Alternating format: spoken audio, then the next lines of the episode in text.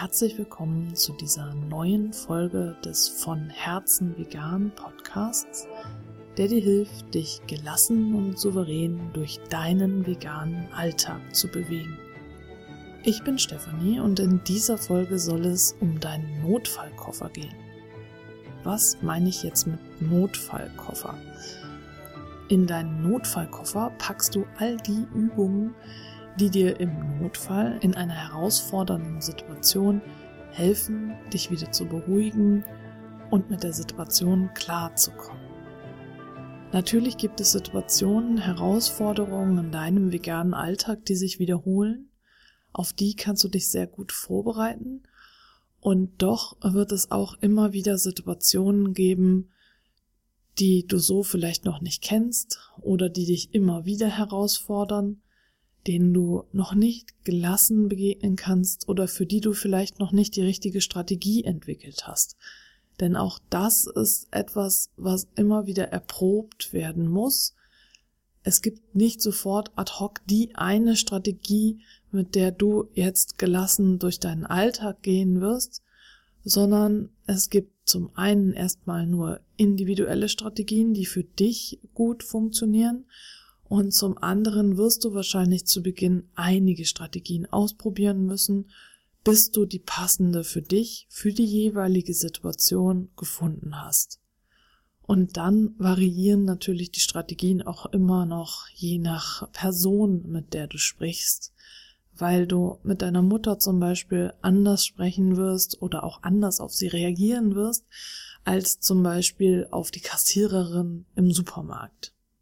Dein Notfallkoffer soll dir jetzt helfen, in akuten Situationen und nach solchen herausfordernden Gesprächen oder Situationen wie zum Beispiel kritische Kommentare oder dass du an einem Tiertransporter vorbeifährst oder sonst irgendwie auf Tierleid aufmerksam wirst, sollen sie dir dabei helfen, danach dann wieder in deinen Alltag zurückzufinden und dich wieder zu entspannen. Und deswegen bekommst du jetzt von mir einige Übungen und Tipps hier, die dir in so einer akuten Situation helfen sollen. Wenn wir jetzt zum Beispiel so ein Gespräch nehmen, wenn jemand dich mit vegan kritischen Kommentaren beschießt und du dann aus diesem Gespräch rausgehst, hilft es häufig, dich danach einfach nur zu schütteln. Also wirklich alles schütteln, den ganzen Körper, Arme, Beine, Füße, alles einmal schütteln, das wirst du wahrscheinlich jetzt nicht direkt vor allen Leuten machen wollen, aber vielleicht gehst du dazu zur Toilette oder um die Ecke irgendwo hin, wo dich jetzt nicht jeder sieht, es sei denn, es ist dir egal. Das ist ja wirklich jedem selbst überlassen, wie du dich damit fühlst. Aber dieses Schütteln hilft dir auf jeden Fall schon mal als allererstes, die Energie ein wenig abzuschütteln, die durch diese, ja, diese, dieses kritische Gespräch und die vielen negativen Emotionen, die hochgekommen sind, entstanden ist. Außerdem kannst du auch alle Muskeln anspannen, also wirklich alle Muskeln, so die Arme, Beine, die Hände, die Pobacken, den Mund, alles wirklich einmal anspannen, so richtig, richtig fest anspannen und dann loslassen. Das kannst du auch mehrmals machen und dann alles nochmal abschütteln und deine Beine und Arme abklopfen, den ganzen Körper abklopfen, dass du dich ein bisschen spürst. Du kannst auch kaltes Wasser über deine Handgelenke laufen lassen. Das sind alles so Methoden, die dich dann wieder in die Gegenwart bringen. Oder eben zum Beispiel Geräusche benennen, die du hörst, Dinge benennen, die du siehst, sind alles Möglichkeiten, um dich jetzt sofort akut wieder in die Gegenwart zu bringen. Dann gibt es noch andere Übungen, zum Beispiel die Poweratmung. Das ist eine ganz einfache Übung, die du auch zum Beispiel jeden Tag üben kannst. Die kannst du als Power-Up übernehmen und dich jeden Tag immer mal wieder hinsetzen und die Poweratmung durchführen. Dann kannst du sie im Ernstfall viel leichter abrufen. Und die Poweratmung habe ich dir auch schon mal in einer vorangegangenen Folge vorgestellt, weil sie eben auch ein Teil der Power-Ups ist und deine physische, also deine körperliche Resilienz stärkt. Du zählst also beim Einatmen bis vier und beim Ausatmen bis acht Und das Ganze machst du eine Minute lang mindestens. Und das beruhigt dich dann in so einer akuten Situation. Ein Glas Wasser trinken ist eine weitere Möglichkeit und eine weitere Übung oder ein Ausstattungstool für deinen Notfallkoffer. Ein Glas Wasser hilft tatsächlich gegen alles Mögliche. Du bist danach besser gelaunt, du förderst deinen Muskelaufbau, du behältst dein Hungergefühl unter Kontrolle und steigerst dein Energielevel und das regt dann wiederum das Immunsystem an. Also ein Glas Wasser trinken hilft in jedem Fall. Eine sehr spielerische Aufgabe ist Tetris spielen und zwar ist es tatsächlich wissenschaftlich belegt, dass Tetris spielen traumatisierten Menschen hilft. Und äh, Psychiater der Oxford University haben in zwei Studien 2009 und 2010 gezeigt, dass Flashbacks von traumatischen Erlebnissen erheblich reduziert werden, wenn man innerhalb von sechs Stunden nach dem Erlebnis Tetris spielt. Und das heißt nicht, dass du die Erinnerung dadurch löschst, aber die unfreiwilligen Flashbacks werden dadurch geringer. Und Tetris spielen hilft dir auch noch Tage oder Wochen nach einem traumatischen Ereignis Kontrolle über deine Gedanken und dein inneres Auge zu erlangen.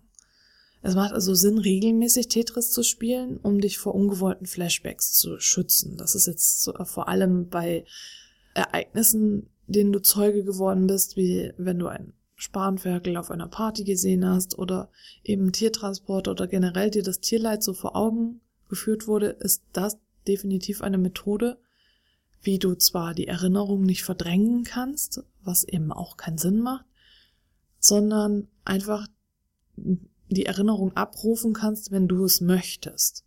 So dass also dieses ständige Aufblitzen und dieses unkontrollierte Aufblitzen dadurch dann geringer wird. Wenn du also merkst, dass du nicht aufhören kannst, an etwas zu denken, dann versuch doch das doch mal mit Tetris spielen. Und äh, wenn dir Tetris spielen nicht so liegt, habe ich noch eine andere Aufgabe für dich. Und zwar stoppe den rosa Elefanten. Du kennst es ja sicherlich mit dem rosa Elefanten. Denke nicht an einen rosa Elefanten. Und die Jane McGonigal hat in ihrem Buch Gamify Your Life dazu auch eine tolle Übung präsentiert, die ich dir jetzt einmal hier vorstellen werde. Und die kannst du auch direkt mitmachen. Diese Übung ist eben genauso ein Werkzeug, kreisende Gedanken zu stoppen, wie das Tetris-Spielen, nur eben ohne Computerspielen. Also stell dir zwei Buchstaben vor, zum Beispiel ein R für Rosa und ein E für Elefant.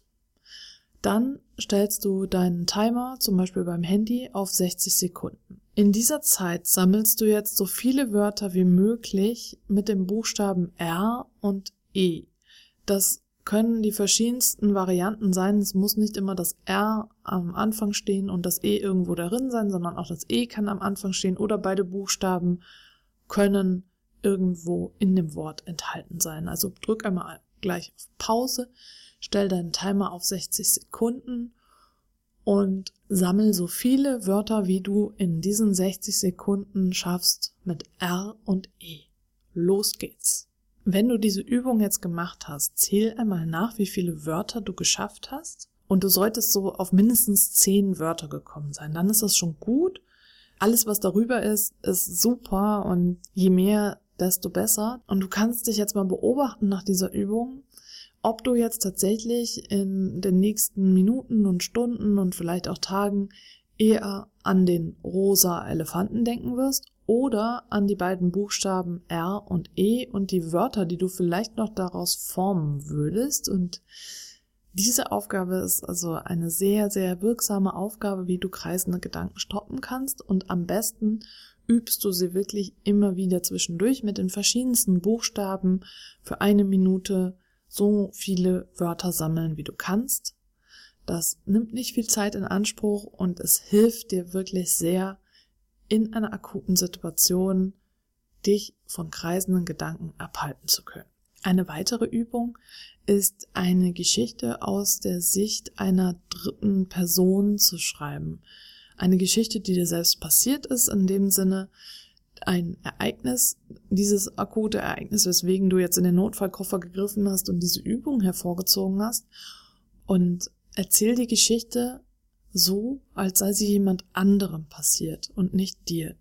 Formuliere die Geschichte in jedem Fall in der dritten Person und frage dich dann Sachen wie, ähm, wieso hat er auf diese Weise reagiert oder welche Ursache könnten die Gefühle von ihr haben und beleuchtet das, was du erlebt hast, noch einmal aus dieser Sicht. Auch das kann dir tatsächlich in der Situation helfen, um dich wieder zu beruhigen und die Situation zu verarbeiten. Das waren jetzt erstmal einige Übungen aus dem Notfallkoffer und es macht definitiv ganz viel Sinn, dass du diese Übungen öfter machst, damit sie geläufiger sind, wenn du sie wirklich brauchst und sie intuitiver anwenden kannst. Also jetzt zum Beispiel die Poweratmung mache ich jeden Abend vor dem zu Bett gehen und auch immer mal wieder zwischendurch. So wird sie ganz natürlich für mich und ich kann sie in Notsituationen ganz leicht anwenden. Und das war jetzt auch schon der Blick in den Notfallkoffer, den ich dir vorstellen wollte. Und vielleicht hast du ja noch die ein oder andere Übung, die dir in Notfallsituationen hilft und die du gerne ergänzen würdest dann schreib mir gerne eine E-Mail oder einen Kommentar, wie auch immer du das möchtest. Und ich freue mich, wenn du beim nächsten Mal wieder mit dabei bist.